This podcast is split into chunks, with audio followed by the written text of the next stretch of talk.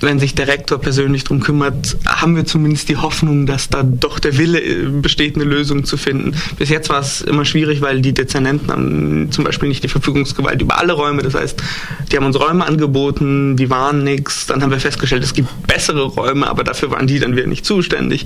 Und dann mussten wir wieder gucken, wer, wem gehören die Räume und die anschreiben und warten, bis die sich melden. Und das hat einfach alles sehr viel Zeit gebraucht und war sehr, sehr anstrengend. Und jetzt hoffen wir eben, dass das jetzt quasi so zusammengefasst wird und ein bisschen in die Gänge kommt.